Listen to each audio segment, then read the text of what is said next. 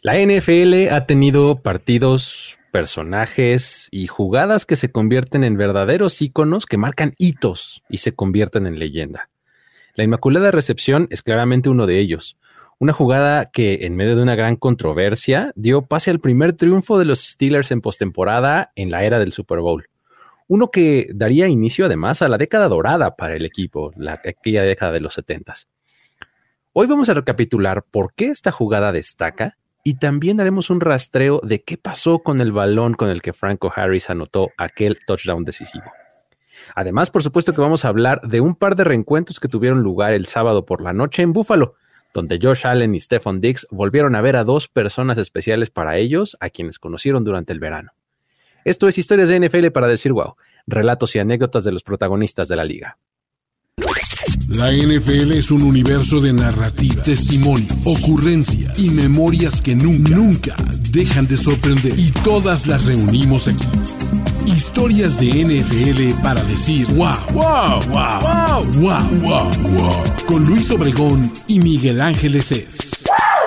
Mi querido Miguel Ángeles es, ¿cómo estás? Te doy la bienvenida a ti y a todos los que escuchan este nuevo episodio de nuestro podcast. ¿Cómo estás? Bien, bien, bien, bastante contento ya acercándonos a la Navidad, a estos, este, este, periodo como vacacional. Y también eso ya es señal de que se va a acabar la temporada regular. Ya estamos, oye, ya estamos entrando a la semana 16, no inventes. Ya, caray, a cada equipo le quedan la fabulosa cantidad de tres partidos, nada más, ¿no? Tres partiditos. Se va. Está a punto de, reventar, ya estamos a punto de llegar a la postemporada. Pero antes de eso, como cada semana, les tenemos historias que poco tienen que ver con lo que pasa en el terreno de juego. Exactamente. Vamos a, vamos a ponernos este, históricos y vamos a ponernos este, también eh, um, eh, bastante emotivos, ¿no? Porque están bien padres las historias que traemos por ahí. Entonces, eh, vamos a empezar, vamos a, comenzar con los reencuentros de los Bills, ¿no? Porque fue un día de reencuentros este sábado por la noche, que rescatando también cosa anecdótica, qué padre es un partido en Búfalo cuando hay aunque sea poquita nieve, ¿no? y, los fans empiezan a aventar bolas de nieve. Es, bien padre cuando hay menos de un Josh Allen de nieve, porque se puede jugar el partido. sí, cuando hay un Kyler Murray o así, o un Taylor Heineke de nieve, puedes jugar. Entonces puede llevar a cabo el partido, aunque eso genera que haya bolas de nieve, cosa que no sé por qué nadie había previsto. Así de, así de o sea, hay un montón de nieve en todo el estadio. ¿Qué esperan que la gente haga con todo ese montón de nieve? Exacto, así que, que, lo ignore, que lo ignore. Claro que no va a pasar. Me encanta que las tomas de niños que tenían ya como su arsenal de bolas de nieve preparado ahí en, su lugar. acomodaditas, listas para disparar, claro. Y terminó siendo como hasta el punto digan, si le pegan a un jugador de los Dolphins, 15 horas de castigo para los Bills. Es castigo para su equipo. Exacto. Bueno, pero Fíjate lo que son las cosas. Se, reencontraron los Bills con su estadio lleno de nieve, con los Dolphins, que es, un rival muy odiado. Pero más interesante aún fueron un par de reencuentros que tuvieron los, las, dos, las estrellas de este equipo, Josh Allen y Stephon Diggs, antes del encuentro. Creo que esa es la parte más padre. Sí, son, son un par de reencuentros padrísimos porque eh, además es como que es como la, segunda parte o como la culminación de una historia que se ha venido cocinando durante mucho tiempo en ambos casos, ¿no? La primera es la de Josh Allen con Abby, ¿no? ¿Por qué no nos cuentas? Totalmente. Va, yo, cuento la de Josh Allen, tú cuentas la de Stefan Dix, ¿te parece? Venga, me late. Va, para que ahí, compartamos la historia. Fíjate, Josh Allen, el, el coreback de los Bills, tuvo la oportunidad de reencontrarse con Abby McNett, que es una fan muy especial de los Bills y de Josh Allen. Para los que no lo ubican, eh, Abby es una niña de nueve años que era paciente del hospital pediátrico Oishei. Y Josh Allen la conoció durante el off-season. Ajá, ok. Ya saben que, bueno, los jugadores hacen como labor social y toda la onda. De hecho, hay que decir que Abby se pasó todo el 2021 peleando contra una enfermedad potencialmente mortal llamada, y déjenme tomar aire porque es un nombre medio complicado de estos nombres médicos, Ajá. rhabdomiosarcoma, alveolar. Ok, qué bueno que te tocó a ti decirlo porque así, sí, así como que la tuve que entender un par de veces y aún así tomar aire antes de empezar, porque es, una enfermedad muy rara.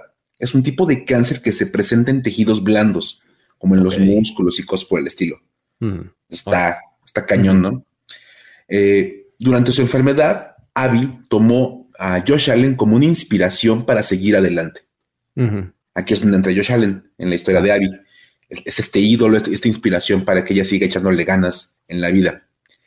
Y la empresa de gorras New Era decidió regalarle a Abby la oportunidad de conocer a Josh Allen, lo cual está bastante padre. Está bueno. Muy buena idea. Y le llevaron a Josh Allen a que, a que se reuniera con ella durante el off de esa temporada. Me encanta porque llega Josh Allen, ya sabes, así como que pues, conocer a Abby.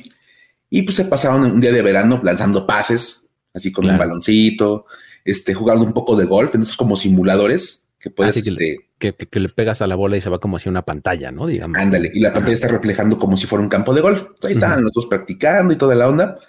Y evidentemente, bueno, pues había que aprovechar el tema del patrocinador. Josh Allen llevó a Abby a que eligiera la gorra que iba a utilizar durante la temporada. Eso es. Porque, pues, como aficionado, debes de ocupar una gorra. Claro, los partidos. Y bueno, Allen y Abby, este, ya después de eso, pues se despidieron todo el asunto. Y una de las cosas que dejaron hecha durante ese momento fue elaborar un saludo especial. De esos handshakes especiales que hace Josh Allen con sus receptores. Que es que ese es, este, exacto dato, ¿no? O sea, se supone que Josh Allen tiene un handshake específico con cada uno de los, sus compañeros de equipo, ¿no? Sí, con cada jugador, así con cada uno de los receptores, con los dineros ofensivos, con todos tiene un saludo y cada saludo es diferente. Sí, sí, ajá. Lo cual está bien padre. Entonces también tiene un saludo especial con Navi. Bien. Entonces, pues obviamente Josh Allen declaró que conocer a Abby fue un recordatorio de por qué él apoya la causa del hospital O'Shea. Es, es un hospital al que él apoya económicamente. Ok. Él dice que la pelea de los niños contra estas enfermedades es algo que siempre va a valer la pena apoyar. Perfecto. estamos totalmente de acuerdo con eso. Muy bien. Esta semana, Abby estuvo en el estadio. Ese es donde viene como el, punto de reencuentro. Ajá. Ok. Llevaron a Abby al estadio para apoyar a los Bills y obviamente pues la, bajaron ahí como a las laterales y Josh Allen la vio y salió volando para ir a saludarla. Como de qué onda, Abby? Y se echaron el saludo, ya sabes, el, handshake especial que tiene con, tiene con Abby. Este, y pues estaba muy contento Josh Allen de ver a su, a su pequeña amiga.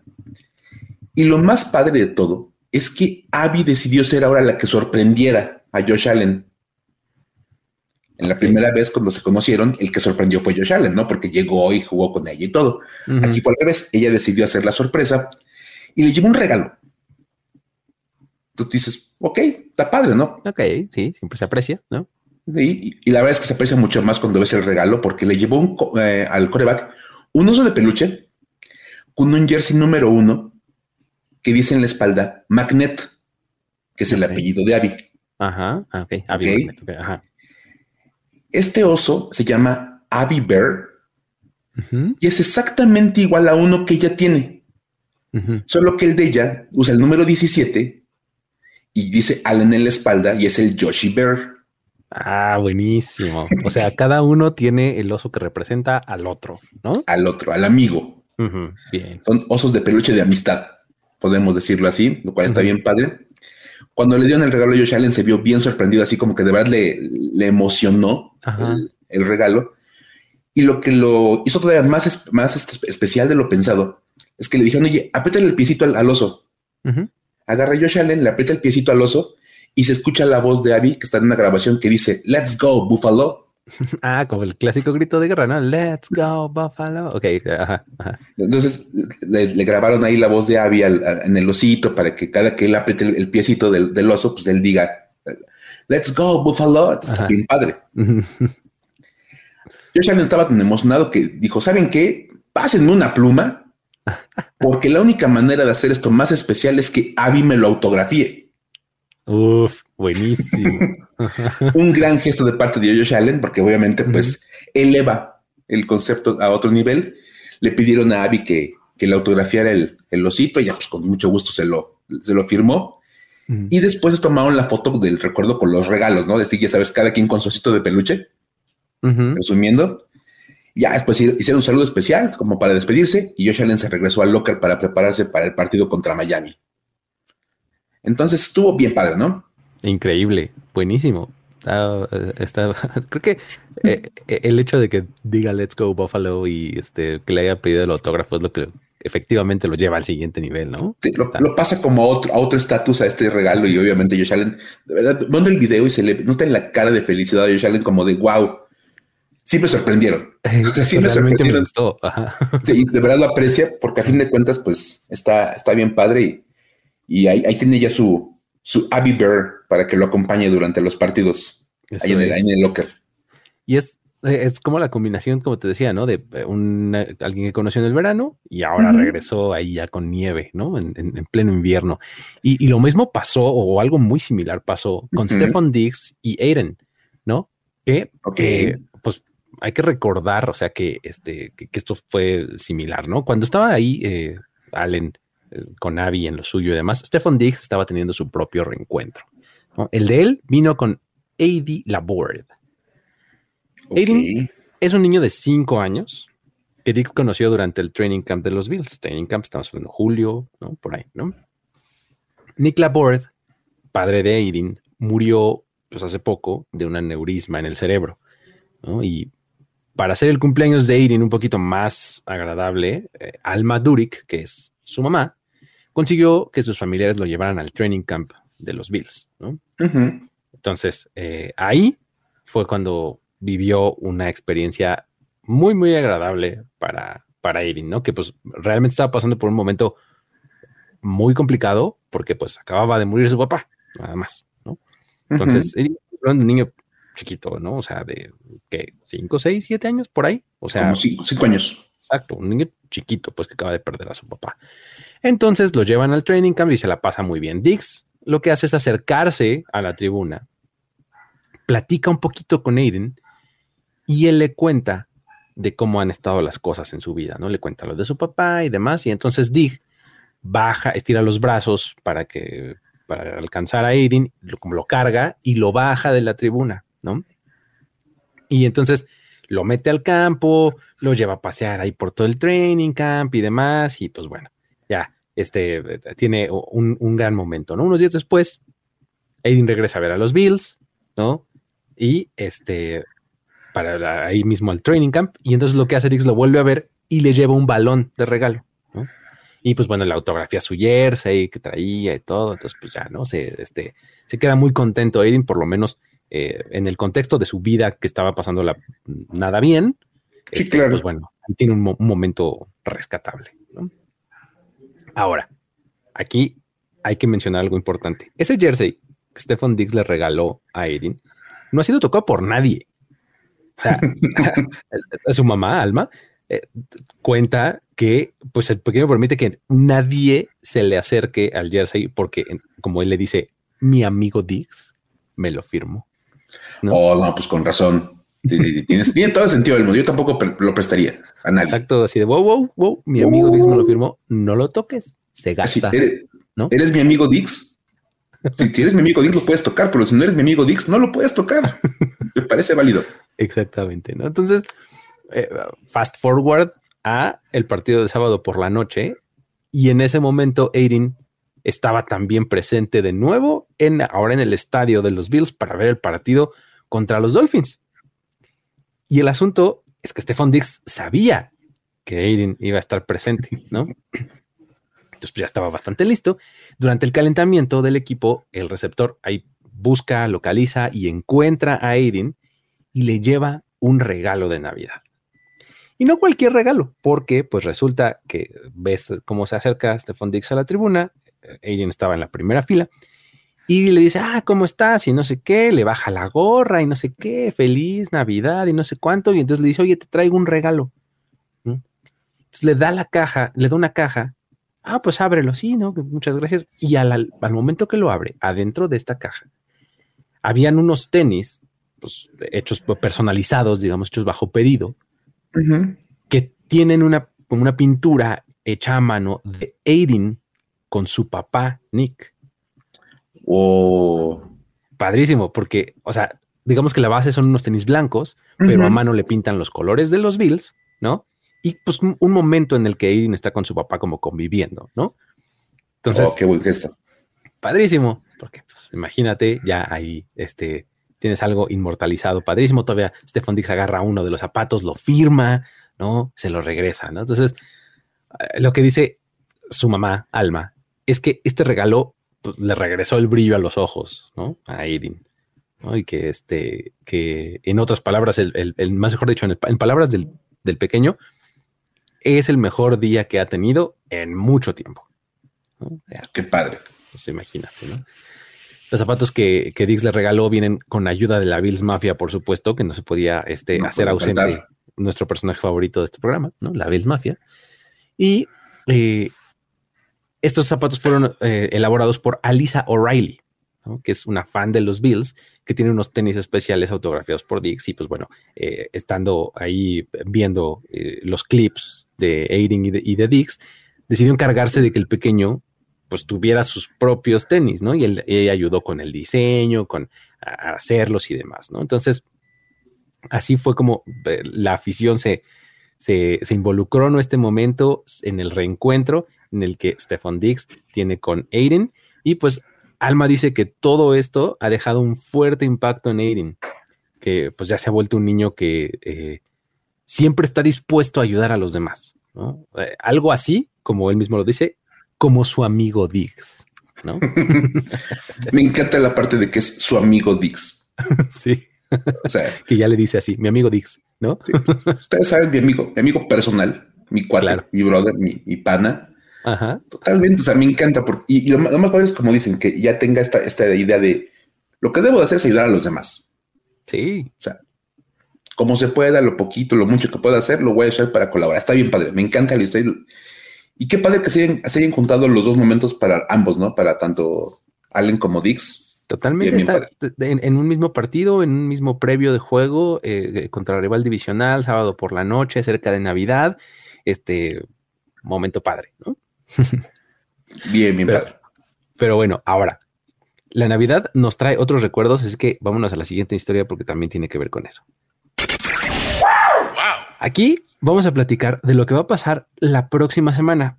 Hay que recordar así rápidamente que eh, tanto esta semana pasada como la siguiente tenemos partidos en sábado, ¿no? La semana pasada tuvimos tres y esta próxima semana vamos a tener la gran mayoría de los partidos en sábado, el sábado 24 de diciembre, en la víspera de Navidad, ¿no? Entonces, el partido que cierra esta jornada es el partido entre los Raiders y los Steelers en Pittsburgh. Este partido es el 50 aniversario de aquella jugada conocida como la Inmaculada Recepción. Oh, oh, hablamos de grande, 50 años después, Sunday Night Football, bueno, Sunday Night, pero que va a jugarse en sábado, Saturday Night Football, ¿no? Y este, va a estar interesante porque, bueno, la verdad es que es, es una historia y un momento de esos que son así como súper ubicables e importantísimos en, la historia de la liga, ¿no, Mike? ¿Por qué no nos, cuentas un poco de, esta historia y ahí vamos este, eh, comentándola? Ahí la, vamos, ahí vamos este, como platicando los dos, porque vamos a hablar de uno de los momentos más míticos, sí. más legendarios del NFL. Es más, según distintos expertos y gente de, muy metida en el medio, es la jugada más importante de la NFL en su historia. Qué cosa, ¿no? O sea, puedes hablar de la Inmaculada Recepción, de catch, este, no sé, hay como ciertas jugadas que son así. Sí, por supuesto. Ultra icónicas, ¿no? Este, el, mejor juego de, todo, de toda la historia, ya sabes, ese, ese tipo de jugadas, el, tazón del hielo, con el, con el coreback sneak. O sea, hay muchas jugadas que dices, las ubico perfectamente, ¿no? Este, vamos, y buenas y malas y de todo, de todo caso, pero una, una, cosa como muy generalizada es que la Inmaculada Recepción es la mejor de todas. Por lo que representa, por lo que es y por toda la historia. Que vamos a ir medio contando un poquito para darle un, contexto a todos los que no, no, hayan tenido como tanto acercamiento con esta, esta jugada. De entrada hay que decir que la Inmaculada Recepción ocurrió el 23 de diciembre de 1972 en un juego de postemporada entre Steelers y Raiders, como ya decías, esta repetición del, partido. Pongamos el contexto. Oakland ganaba el partido 13 a 6 y quedaban unos 30 segundos en el reloj de juego, poquito menos. Estábamos ya al final del partido. Era cuarta y 10 por avanzar. O sea, imagínate nada más, cuarta y 10, 30 segundos, vas perdiendo por 7 puntos. Está, está impresionante. Este está increíble. Agarran este Terry Bradshaw, lanza un pase para John Fuqua, que eh, al momento de ir por el balón es golpeado por el safety Jack Tatum, que aparte era violentísimo con sus golpes. Le mete un muy buen golpazo a, a Fuqua, que al momento de, tratar de atrapar el balón, y eso hace que el balón salga disparado hacia atrás. O sea, como de regreso hacia, hacia, la, ofensiva de los Steelers. Y ahí viene el momento. Franco Harris, el corredor de los Steelers, venía corriendo hacia donde estaba Fuqua y se encontró el balón en el camino. O sea, el balón rebota en, el impacto de Tatum con viene hacia Franco Harris y lo levanta básicamente del suelo. Sí, a ras de piso, así tal cual, ¿no? Ajá. bueno, dicen porque realmente nadie lo vio. Es que en tele nadie lo vio. Hay que decir, hay que aclarar esas cosas, pero dicen que agarró a ras de suelo. Harris agarra el balón, se escapa por la banda y entra a la zona de anotación. Entonces, con ese touchdown, los Steelers ganan 14-13 el partido. Esta jugada es súper, ultra controversial. o sea, decir que es una jugada controversial es quedarse cortos. Sí. De verdad. Y es que hay que recordar que pasaron muchas cosas que hacen que, tenga todo un aura esta, jugada y más ahora que se cumplen los 50 años. Y a ver, vamos a empezar, Luis, porque viene el primer alegato que es el más grande de todos. El momento del impacto entre Taylor y Fuqua. Claro. ¿Qué nos puede decir de eso? Es, muy importante porque eh, en ese momento la regla, como, como estaba puesta en la liga, indicaba que sí, que cuando eh, un equipo lanzaba un pase, eh, este pase, si tocaba a un jugador ofensivo, él, él mismo y nadie más, era el que tenía que hacer la atrapada.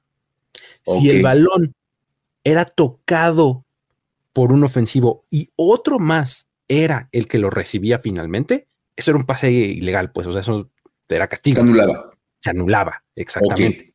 ¿No? Entonces, pues el alegato es, a ver, si Terry Bradshaw lanzó y el balón le pegó a Fuqua, pero el que lo atrapó fue Franco Harris, pues eso es una jugada ilegal. No vale. No vale, ¿no? Ahora, si le hubiera pegado a Jack Tatum el balón, entonces, ok, va, porque si un defensivo toca el balón, entonces sí, ya cualquier ofensivo lo puede este, recibir sin ningún problema. ¿no? Entonces ahí está el, la razón de este alegato, ¿no? Ok, o sea, básicamente el punto es, el, a en que lanza el pase Terry Bradshaw viene la colisión de Tatum con Fuqua es, si Fuqua lo tocó, esa jugada no tenía que haber valido. No vale, exacto. Ajá. Pero si el que le pegó fue Tatum, la jugada sí vale. Efectivamente. No les quiero contar quién dice cada afición que fue el que tocó el balón. ¿Quién claro. los estilos dicen es que le pegó Jack Tatum y los claro. dicen ese balón le pegó a Fuqua. Es fácil ilegal. Este, entonces, básicamente era como la regla, ¿no? Si pegó a Fuqua, no valía, si pegó en Tatum, sí valía. Y lo más divertido es que se han visto el programa de Peyton's Places, estos como clips que hizo Peyton Manning para celebrar los años de la NFL. Él tuvo varias personas que estuvieron involucradas en esa jugada. Tuvo este a Terry Bradshaw, a Franco Harris, a Fuqua, tenía un jugador de los, de los Raiders. Y le pregunta directamente Peyton Manning a, a Fuqua, oye, ¿quién tocó el balón? Porque pues es, si alguien te puede dar un poco de referencia, es quien estuvo ahí. que estaba ahí. y me encantó que agarró Fuqua, nada más se limitó a mostrar su playera, así como en la espalda de la playera, que decía, nunca lo diré. así de, espera, espera, espera, tengo una playera para esta situación. Me lo preguntan tan seguido que mejor te pongo mi playera que dice, nunca lo diré. Y tiene abajo la fecha, la fecha del día de la Inmaculada Recepción. que dices, si él dijera, la tocó Tayron, todo el mundo dirá, ah, no, claro, está diciéndolo así. Al no decir nada, le incrementa todavía más el, nivel a la leyenda. Lo hace más, este, eh, o sea, eso justo le, sube el nivel de, mítico a la, situación, ¿no? O sea, él, ni siquiera tiene una postura al respecto, ¿no? sí, entonces, desde ese momento eh, hay toda una discusión y hay análisis. Me, encanta que vos, buscando y dicen, hay estudios de física Ajá, exacto. Sí, le pegó. Entonces la trayectoria del balón tendría que haber sido esta en vez de esta otra, ¿no? Terry Bradshaw me encanta que le dice a Peyton Manning: si el balón le hubiera pegado en la mano a Fuqua, se hubiera ido para el suelo. Porque la mano básicamente hubiera matado la velocidad del balón.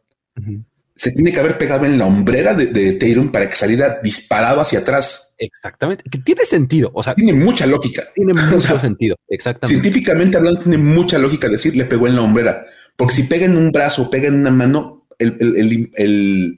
la fuerza, la velocidad del balón se pierde. Se muere un, tanto. Pero vamos, es, bien interesante. Ahora, me encanta que ahí, ahí es el primer punto. Luego viene el siguiente hay, gente que le va a los Raiders que te dicen, bueno, ya que vamos a ver, pon que le pegó a Jack Taylor. Pon Ahora le va. Supongamos sin conceder el clásico, ¿no? Supongamos sin conceder que el balón le pegó a Jack Taylor y que es un pase legal. Ese balón tocó el suelo. sí, porque o sea, Franco Harris no, no lo atrapó. No la levantó. o sea, realmente la levantó del suelo. Ajá. Entonces ahí viene el siguiente punto de controversia. Dicen, el balón tocó el suelo y los hostiles, no, no, lo agarró justo antes de tocar el suelo. Es más, han dejado crecer un poquito más el pasto y entonces sí, ¿no? y entonces, eh, ahí viene el problema y es una cosa que también se genera mucha controversia porque hay una toma desde la zona de anotación que se puede ver a Franco Harris bajando los brazos para tomar el balón pero nada más se ven los brazos de Franco Harris, no se ven las manos. Y no se ven las manos, exacto. Es la cosa más frustrante del mundo ver la, ver la toma de la Inmaculada Recepción, porque jamás puedes ver el balón.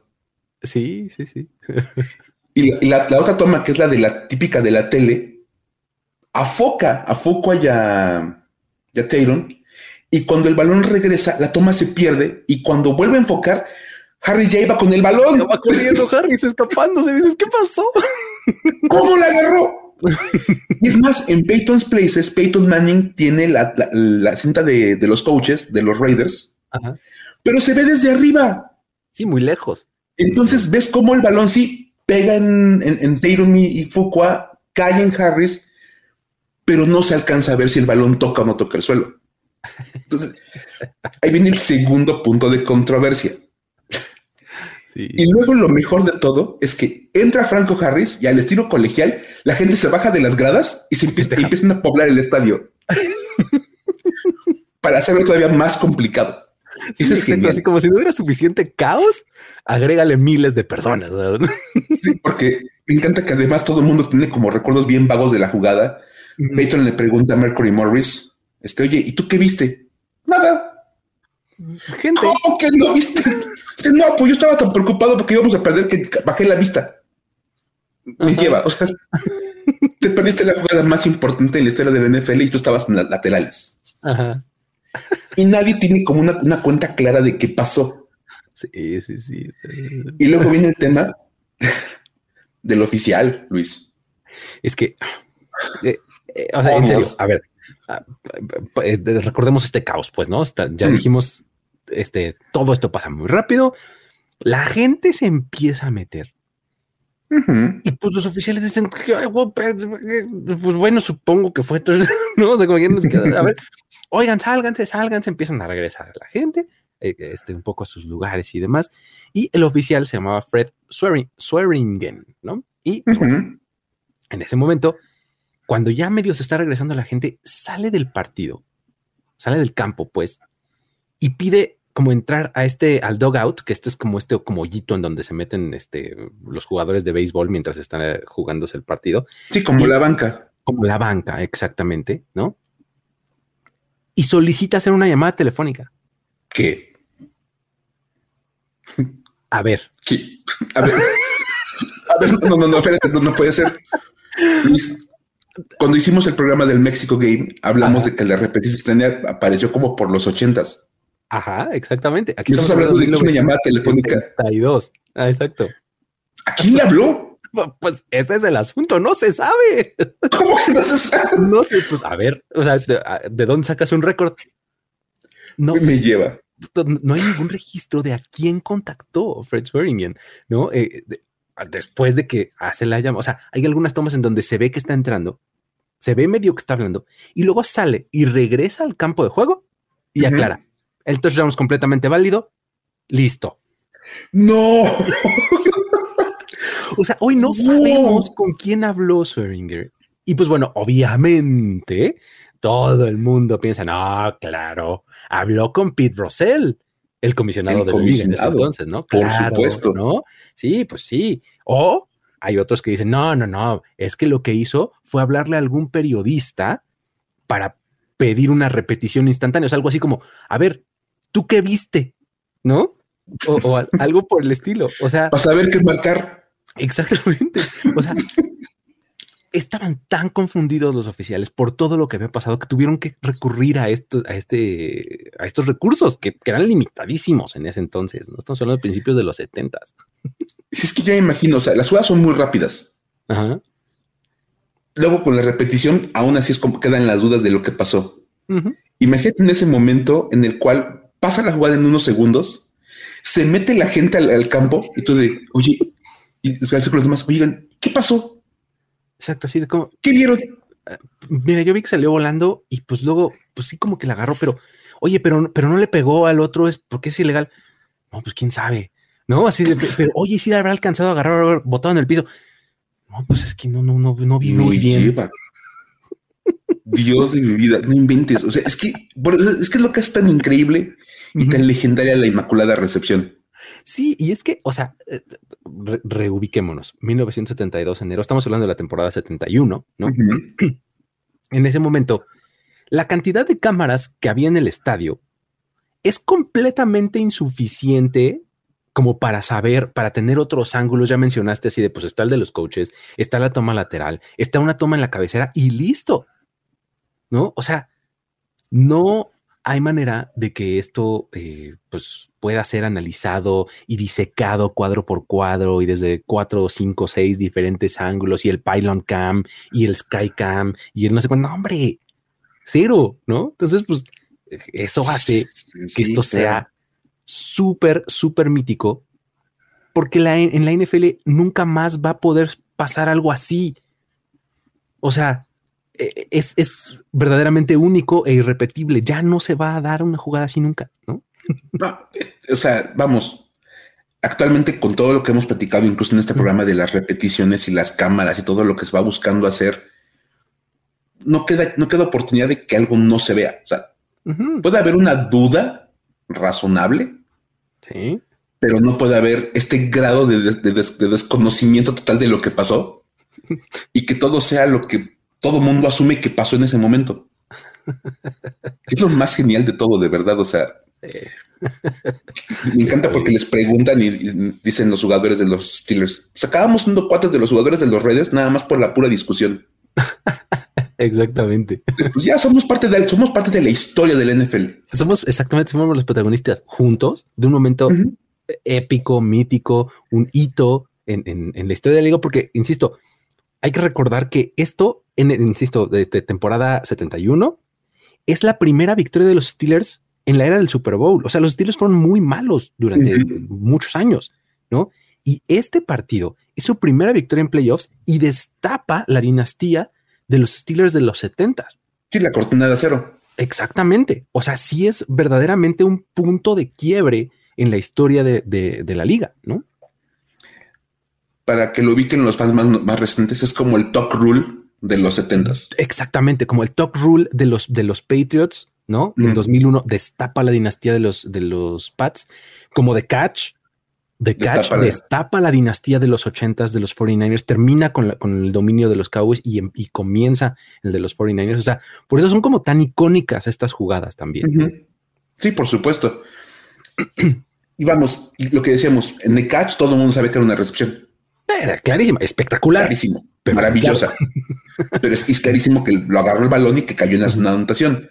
Con el talk rule siempre va a estar como el tema de la interpretación de la regla. Exactamente. Pero es meramente eso, la interpretación de la regla. Sí. Que tanto el brazo estaba hacia adelante o estaba como amartillando el pase. Ajá. Con The Catch, con la Inmaculada Recepción, hay un montón de cosas que nadie puede acabar de definir qué pasó. Exacto. Le pegó, no le pegó a Taylor Ayafukwa, la agarró, no la agarró del suelo Franco Harris. ¿Con quién demonios habló el oficial después de la jugada? O sea, eso, es, lo que, dices. ¿Cómo? A ver, pidió hablar por teléfono, neta. Casi, casi de mamá, ven por mí porque sálvame. es que no sabes, o sea, de verdad hay tantas cosas que es imposible saber. Y lo peor es que otra vez, cuando le preguntas a la gente involucrada, cada quien te narra lo que cada quien vio o quiso ver. Exactamente, y hay que recordar que la memoria es totalmente un constructo de nosotros mismos, o sea, nuestra memoria está muy compuesta por nuestras intenciones y nuestras ganas y cosas que están en nuestra memoria que en realidad no sucedieron, eso es ciencia y luego platicamos, ¿no? Pero podemos extendernos más porque incluso hay jugadores de los que dicen, es que tal jugador de los Steelers me, me, jaló. Sí, claro. Hubo un holding, hubo un keeping, entonces alegan mil cosas, o sea, si tú le preguntas a cada uno de los involucrados en esa jugada, ocurrieron como 20 cosas diferentes. Al final ah. te quedas con lo que pues pasó sí. y con el recuento de la, de la historia, pues como, como la, la, acepta, la generalidad. Sí, digamos, oficialmente los Steelers eh, ganaron con esa recepción de Franco Harris, ¿no? Ahí está. Ahora, siguiente elemento, el balón de esa jugada. ¿no? Es, una pieza importantísima si eres tú, digamos, coleccionista o algo así de, oye, a ver, ya hablamos de todo lo mítica que es esta jugada. El balón con el que se jugó eso tiene que valer mucho, ¿no? Sí, vamos, es, es una pieza literalmente histórica para la NFL. Ahora, ¿qué pasó con ese balón? Es medio un misterio, o sea, es, un poco similar a esto, ¿no? O sea, a la jugada misma, porque ese es entre un misterio porque es muy difícil comprobarlo al 100%, ¿no? En dónde está ese balón, pero hay mucha, eh, como mucha, mucha tradición oral y mucho, mucho reportaje y demás que, platica qué pasó con, ese balón, ¿no? y, aquí es donde vamos a empezar a platicar sobre Jim Baker, fan de los Steelers, que asegura que él tiene el balón con el que se ejecutó esta inmaculada recepción, ¿no? Ok. Y, ya tiene una explicación y, cuando la escuchas y la lees y, lees reportajes y ves videos y demás, parece totalmente creíble. Pero, pero, pues así como que tengas pruebas, pues no. ¿No? Es que, otra vez es como una, otra vez es una historia en la que te cuentan lo que la persona vivió y es su palabra contra la historia, porque pues no hay manera de comprobar que no. Exactamente, o sea, es su palabra contra la de los demás. A lo mejor mañana sale otro que dice, no, no, no, él está mintiendo aquí, este es en el balón, este es realmente el balón, ¿no? Y te cuenta otra historia también súper convincente, ¿no?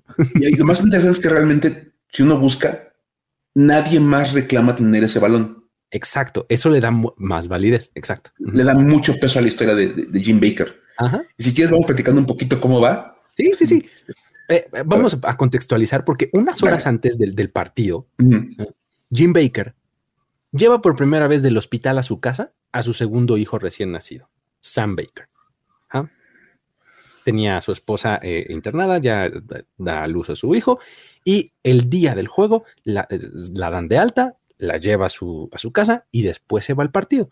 Unos días antes, Jim había comprado unos boletos para el partido por parte de un amigo y este, esos dos boletos los iban a usar él y su sobrino.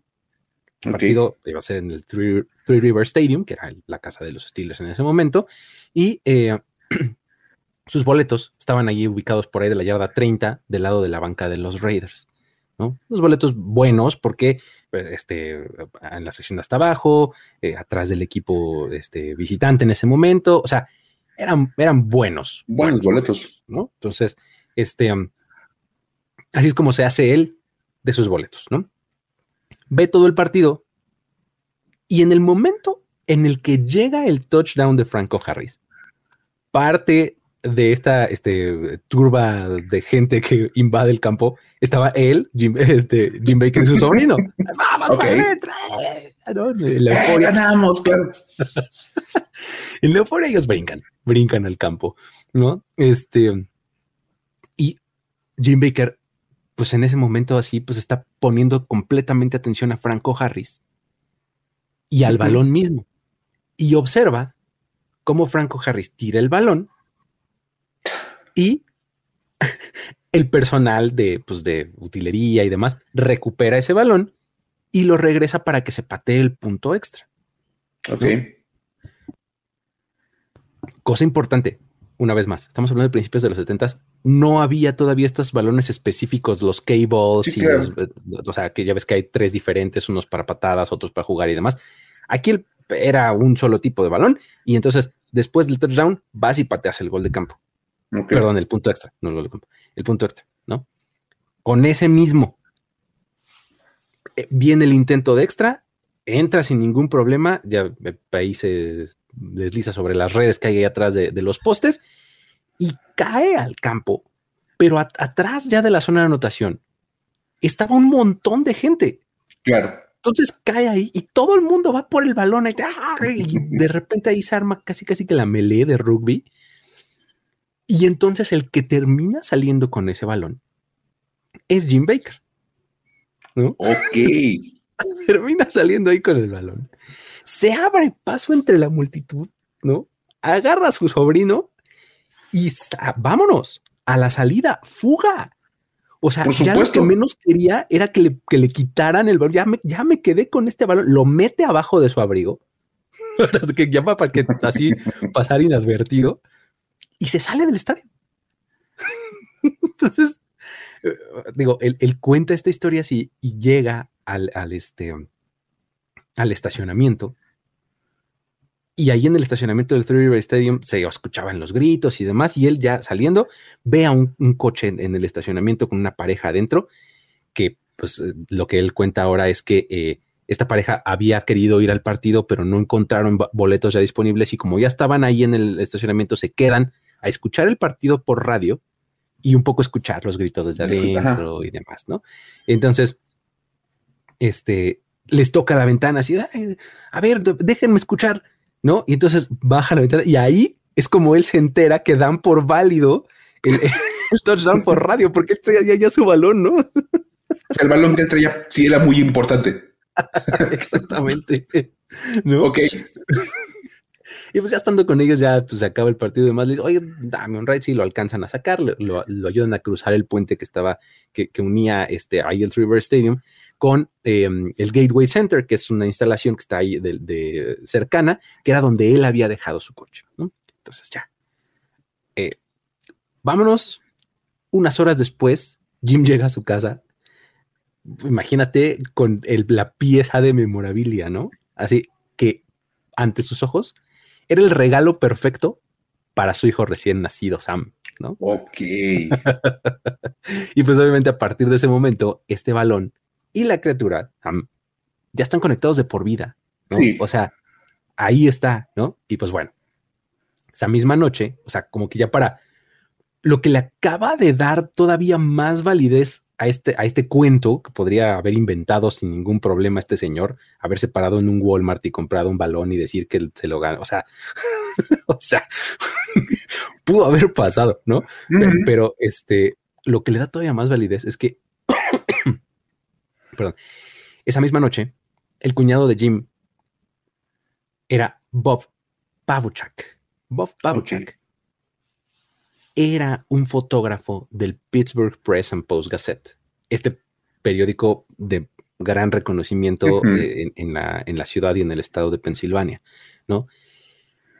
Bob Pabuchak va y visita a su hermana, que acababa de tener un bebé, va a conocer al, este, al, al nuevo sobrino, y entonces, ay, órale, qué padre, a ver, y ya, entonces la historia, a ver, pues vamos a tomar unas fotos. Pues, ahí están las fotos publicadas en el Pittsburgh Post Gazette que salieron en 2016. Este, encontré este, todo esto se los, relato de un artículo de justamente del Pittsburgh Post Gazette.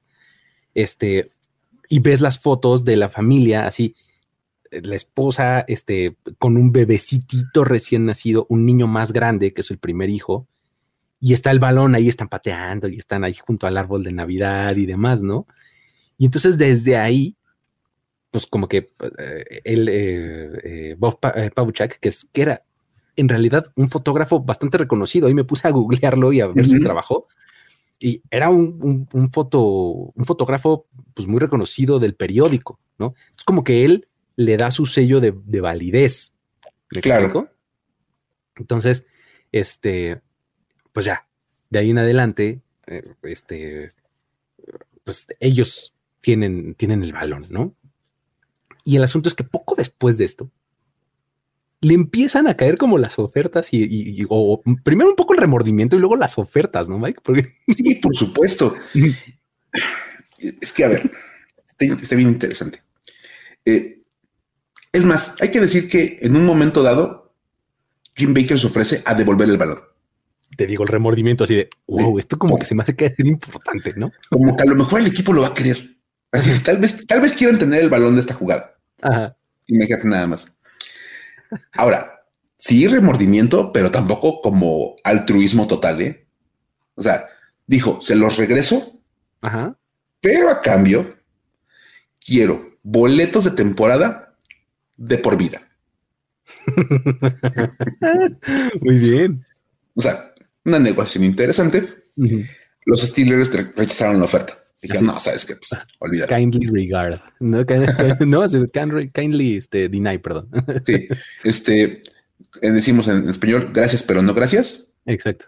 Entonces, pues ahí estuvo. Y después le han llovido ofertas, le han llegado muchas a través de los años. Es más, poco después Sports Illustrated való el balón en, en aproximadamente 80 mil dólares. Imagínate nada más. Por ahí en, Peyton's Place lo entrevista Peyton Manning y él dice que la verdad él esperaba ganar cuando menos un millón de dólares. Imagínate. O sea que en, su, visión inicial ese era como el objetivo principal, un millón de dólares. Pero que no le llegaban las ofertas y que ahora ya se volvió una cosa como invaluable y por eso ha declinado todas las ofertas que le han hecho. Es más, el mismo Franco Harris ha contemplado la posibilidad de hacer una oferta. Decía, oye, pues te lo compro. Yo te lo, te lo pago. Pero que ahora entiende por qué Jim no quiere deshacerse del balón. Ya entiende las razones que van como en esta historia personal, familiar, de por qué no quiere vender ya el balón. Y es que, bueno, además de ser una pieza de memorabilia súper valiosa, este balón, ya lo contaste bien, está enlazado con el nacimiento de su hijo Sam, que murió de cáncer a los 33 años. Ok, ya es todo un símbolo. O sea, ya dices, sí, la Inmaculada Recepción y demás, pero además, mi hijo, ¿no? Sí, pues, ya, ya, rompe un poquito el tema, el tema de la memorabilia meramente deportiva y sobre parte como de tu, historia personal, familiar. Y lo más interesante de todo es que en estos momentos, si uno pregunta dónde está el balón, lo sigue teniendo Jim en una caja fuerte estilo bancaria, ahí en West Mifflin, Pensilvania, que es donde vive. O sea, de verdad lo pueden ver en, Peyton's Places, ahí en el NFL Game Pass, pueden, pueden ver todos esos programas. Y ven cómo abre la caja fuerte como estilo banco, fum, fum, fum, abre, hay una mesa en el centro y está el balón puesto. Así, de verdad, como ese Peyton, como de película de Indiana Jones. Sí, sí, sí. Además le vas a ponerse guantes y todo, ¿no? Sí, claro, para agarrar el balón. Y... A Peyton le dieron permiso de agarrarlo con la mano porque pues, es Peyton Manning. Sí, que cualquier otra persona lo, puede tocar con guantes. Y bueno, pues es, eso está en la parte de atrás de la oficina de, de Jim. Y pues obviamente ahí diariamente él evoca aquel triunfo de los Steelers y también a su hijo Sam. Increíble padrísimo eh, la historia del, imagínate, del balón de la Inmaculada Recepción tiene historia.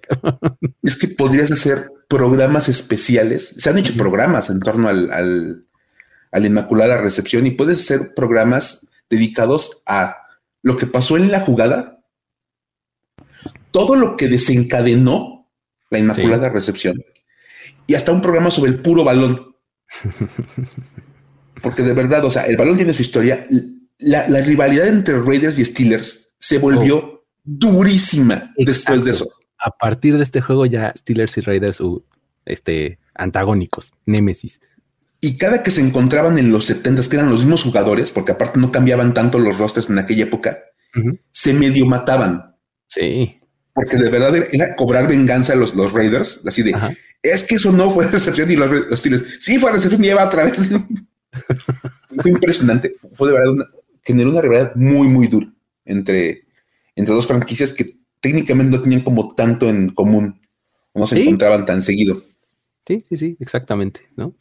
Pero bueno, ahí está, 50 años después, todo lo que ha, bueno, algunas de las cosas que ha traído, que ha dejado pues esta, este partido y eh, que hoy día conocemos como la Inmaculada Recepción. Pero bueno, ahora vámonos a los datos para decir wow. Datos para decir wow. A ver, traemos varios datitos ahí, este, padres, y vamos a comenzar porque, por decir cómo, recordemos que aquí además en esta sección de datos para decir wow es donde nos, nos anclamos un poquito más en la realidad, ¿no? Y, en la actualidad, ¿no? Así, este, lo que acaba de pasar en el fin de semana pasado, ¿no? Como que le ponemos un poquito de atención a los partidos. Exactamente, ¿no? Aquí es en esta sección en donde le ponemos atención a los partidos, pero con datos que decimos, a ah, caray, no, ¿No? Eh, el primero que hay que mencionarlo es se le está acabando la magia a los Cowboys, ¿no? ¿Qué onda? Sobre todo a la defensiva de los Cowboys, se les está acabando la magia. Y es que desde que Dan Quinn llegó a Dallas, esa defensiva ha mejorado notablemente. Pero de verdad pasaron de ser muy malos a ser muy buenos de un día para otro. Eso, eso ya se fue como magia. Aunque los últimos dos juegos cuentan una historia bastante diferente. Vamos a decir, porque esto incluso va desde el partido pasado que le ganaron a duras penas a los Texans. Sí. Pero así de arrastrando.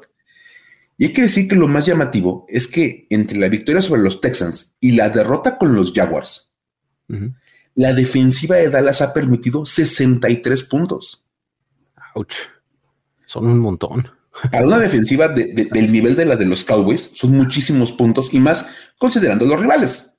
Sí, o sea, 31.5 puntos, podrías decir, ¿no? Este, por cuál. Más o menos. ¿No? Dices que te los hicieran a lo mejor, no sé, los Bills y los Chiefs o, los Bengals y no sé, los, este, los Eagles. Dices, pues ok, son equipos muy buenos en la ofensiva, son muy poderosos. Sí. Pero que te lo hagan los Texans y los Jaguars que apenas están como en proceso de crecimiento, dices, ah, como que ya no están interesados, como que ya no están tan, tan justificados. sí. Y todavía se pone peor cuando decimos que, como mera referencia, y ahí va el dato, la defensiva de los San Francisco 49ers también ha permitido 63 puntos. Ok. Pero en los últimos seis juegos. ok, no, pues sí. En el triple de partidos. sí, dices 31.5 puntos por partido han permitido los Cowboys. Los, los reciben 10 puntos y medio por partido. Tal cual. Nada más para la referencia de qué tanto ha bajado la defensiva de Dallas en, en las últimas dos semanas. Hijo, abusados.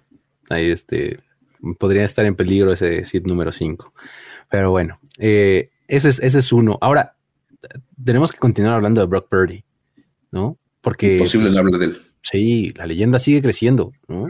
Y pues bueno, en este que fue su segundo partido como titular, volvió a tener una buena actuación y acaba de lograr algo poco visto. O sea, está interesante porque se unió a Aaron Rodgers como los únicos corebacks desde al menos 1950 en tener un rating de 115 puntos o más en sus dos primeros partidos como titular. El misterio relevante. Exactamente. Ese mismo. Dios de mi vida. Por si necesitaba algo que ir incrementando su historia. Tal cual, ¿no? Entonces, a ver, digo, por eso la gente este, dice, hombre, este va a ser el primer este, misterio relevante en ganar el Super Bowl, ¿no? O sea, entre que su defensiva permite 10 puntos y cachito puntos por juego en los últimos seis. Y esto, pues como que te lo explicas, ¿no? totalmente, totalmente, totalmente. Y bueno, una cosa que tampoco podemos explicar es la última jugada en el Raiders contra Patriots. Eh, eh, me, deja sin palabras hoy día, pero en el momento en el que sucedió, es de las cosas que más escándalo me ha hecho hacer, no sé, en los últimos años, realmente. Sí, sí, sí, de verdad. O sea, yo coincido, la vi, la vi, la vi cuando ocurrió y esto de pegar un grito de ¿qué pasó? ¿Qué demonios está pasando? O sea, de verdad, ni siquiera le vas a sus equipos. No, pero, pero una reacción. Exacto. O sea, cuando estaba sucediendo, literalmente me levanté de mi silla y empecé a gritar, no, van a ganar. Y empecé a gritar, van a ganar. sí. Eh, eh, y ver, es que es esa jugada, ya saben, en la cual, eh, pues, estaban empatados a 24, se iban a ir al tiempo extra, le dan el balón a Ramon Stevenson, que por alguna razón decide echarlo para atrás a Jacoby Myers, porque pues por alguna razón se lo quiso aventar. Y por alguna razón todavía más increíble, Jacoby Myers lo aventó como 20 yardas para atrás. Además, el brazo de, Jacoby Myers, ¿eh? o sea, no fue un pase cortito. No, estuvo, estuvo, largo, pero bien flotado porque se lo puso en las manitas a Chandler Jones. y que lo único que había entre Chandler Jones y la zona de anotación era un pobre Mac Jones con cara de venado lampareado que trató de abrazar a Chandler, lo, agarró de la hombrera, lo aventó al suelo y se fue corriendo seis metros bajo tierra. se dejó plantado. Tuvieron que ir con espátula a levantar a Mac Jones. Y lo más increíble de todo, fíjate, fíjate lo que son las cosas. Esto es lo casi interesante este, este asunto. Oficialmente, y se, marca en el scoreboard que es un fumble. Sí. Porque es un pase hacia atrás. Exactamente. Entonces no es una intercepción, es un fumble recuperado por Chandler Jones. Y entonces, a la hora de marcar qué fue lo que ocurrió en la última jugada, dicen acarreo de Ramondre Stevenson, fumble de Ramondre Stevenson, fumble de Jacoby Myers, recuperado por Chandler Jones, devuelto para anotación. Exacto. Ajá. Más o menos así se redactó la jugada. Ante esto, esta es la tercera vez en la historia que un partido termina con un fumble devuelto para touchdown para dar la victoria a ese equipo. o sea, así de rara es la, jugada, ¿no? O sea, te ha pasado tres veces. Este. Que en tres ocasiones en la historia se haya definido con un fumble devuelto para touchdown. Imagínate nada más. Ajá, ajá.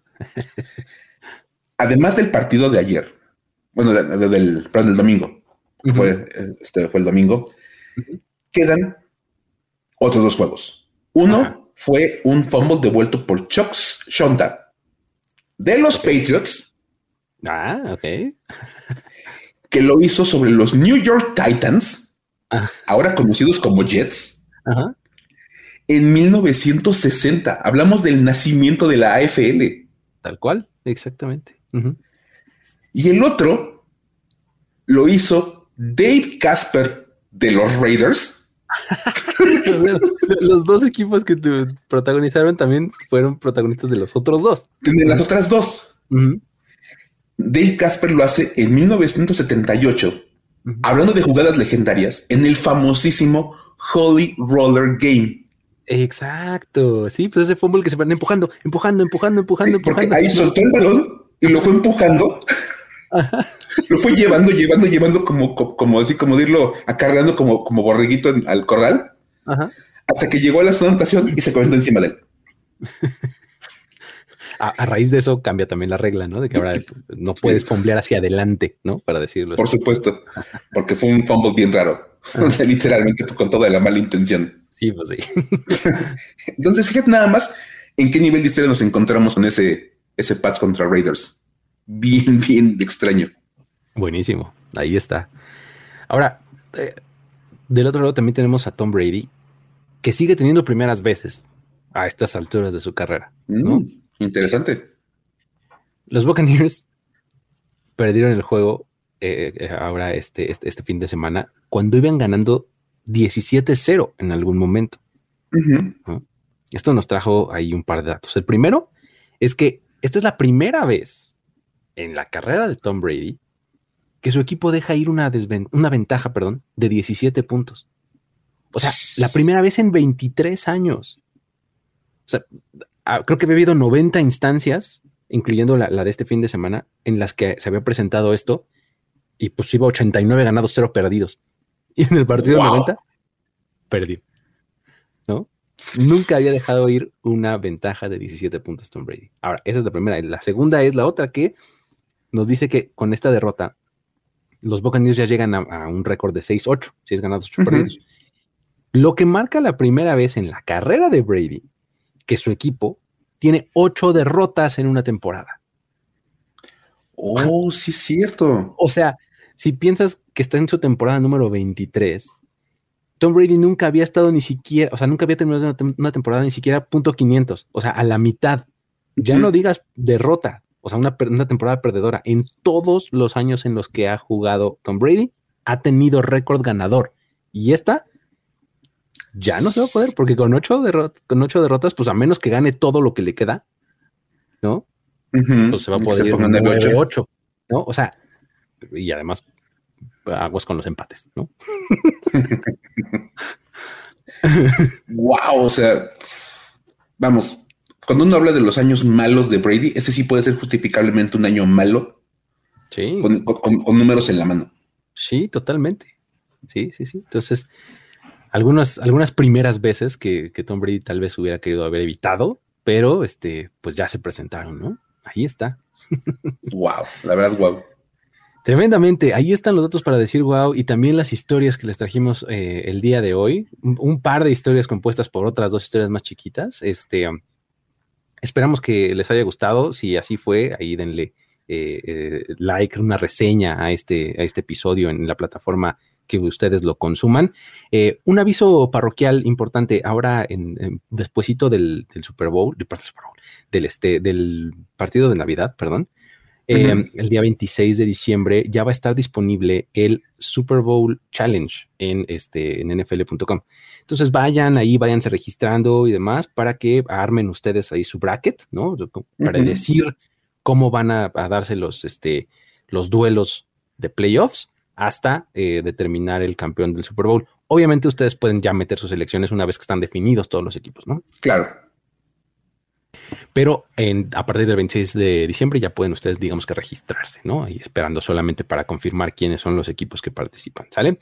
Eh, va a estar interesante, ahí va a haber una liga de mundo NFL en donde vamos a estar ahí nosotros haciendo nuestras predicciones y demás, y pues seguramente va a haber algún premio coqueto para ustedes, si, si les va bien, ¿sale? Con eso, Muy bien. Mi querido Mike, nos despedimos. Pues no, sí, sobre todo desearles a todos una feliz Navidad, que la pasen muy bien y Vean, la NFL, luego cenan, luego se levantan, comen recalentado y siguen viendo NFL. Ese es el plan para el fin de semana. ¿Qué mejor cosa pueden hacer? Mientras ustedes estén preparando la cena, poniendo la mesa, lo que sea, ahí pongan los partidos que van a estar interesantes. Ya cerca de cuando ya esté la familia y demás, van a estar justo los Steelers contra los Raiders jugando en la noche. Pueden contar esta historia. Exactamente. Les acabamos de dar gran, gran material para su cena de Navidad. ¿Sale? Sobre todo si les dicen, oye, mi hija, mi hijo, y la novia, el novio, mejor platícale del partido de los Steelers contra los Tú sabías, tía, tú sabías, tía, que estos dos equipos. Así de, oye, mi hijo, y la novia. ¿Tú sabías tía, que este partido tiene un chorro de historia? Hombre, hay que cambiar la jugada. Y vámonos. Tienes la siguiente media hora resuelta. de nada, de nada por eso. Este. Ay, nos deben una, pero pues no, no, se las vamos a cobrar, no se preocupen. De nada. Muy bien, con eso nos despedimos, amigos. Muchísimas gracias. Luis Obregón y Miguel Ángeles es. Les dicen hasta la próxima. Bye bye. Bye. Esto fue Historias de NFL para decir wow, wow, wow, wow, wow, wow, Los relatos y anécdotas de los protagonistas de la liga directo a tus oídos. Con Luis Obregón y Miguel Ángeles es. Voz en off, Antonio Sempe. Una producción de primero y diez.